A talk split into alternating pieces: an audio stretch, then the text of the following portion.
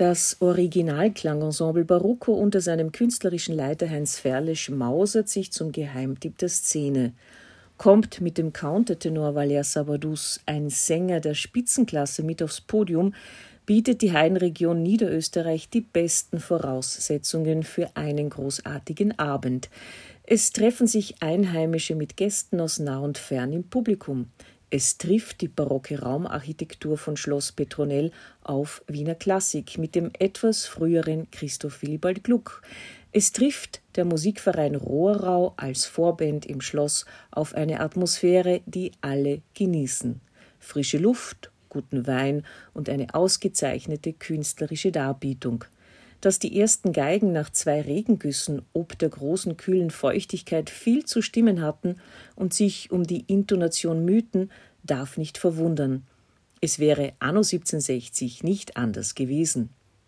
Der Konzertabend war zur Hälfte dem Werk Christoph Willibald Glucks gewidmet. Eingefächert in die Ballettmusik Don Juan zeigte Countertenor Valer Sabadus sein ganzes virtuoses stimmliches Können und seine überzeugende Empathie. Das Publikum war hingerissen.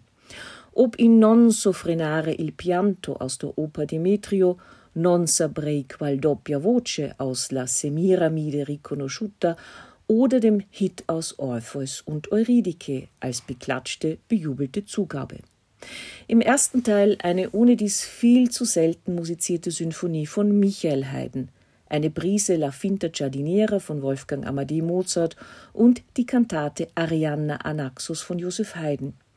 Valer Sabadus spielte sich mit dem Nachhall des Saales und hatte sichtlich genossen, die Geschichte der Arianna zu erzählen. Übrigens in einer Fassung für Sopran und Streicher aus dem Ospedale die Mendicanti in Venedig. Valer Sabadus versicherte sich ab und zu mit einem Blick auf sein Tablet. Ich behalf mich mit der Vorstellung, es seien eben eine Art Bildnisarien am Weg nach Arkadien. So schließt der Abend mit der festen Absicht, wiederzukommen.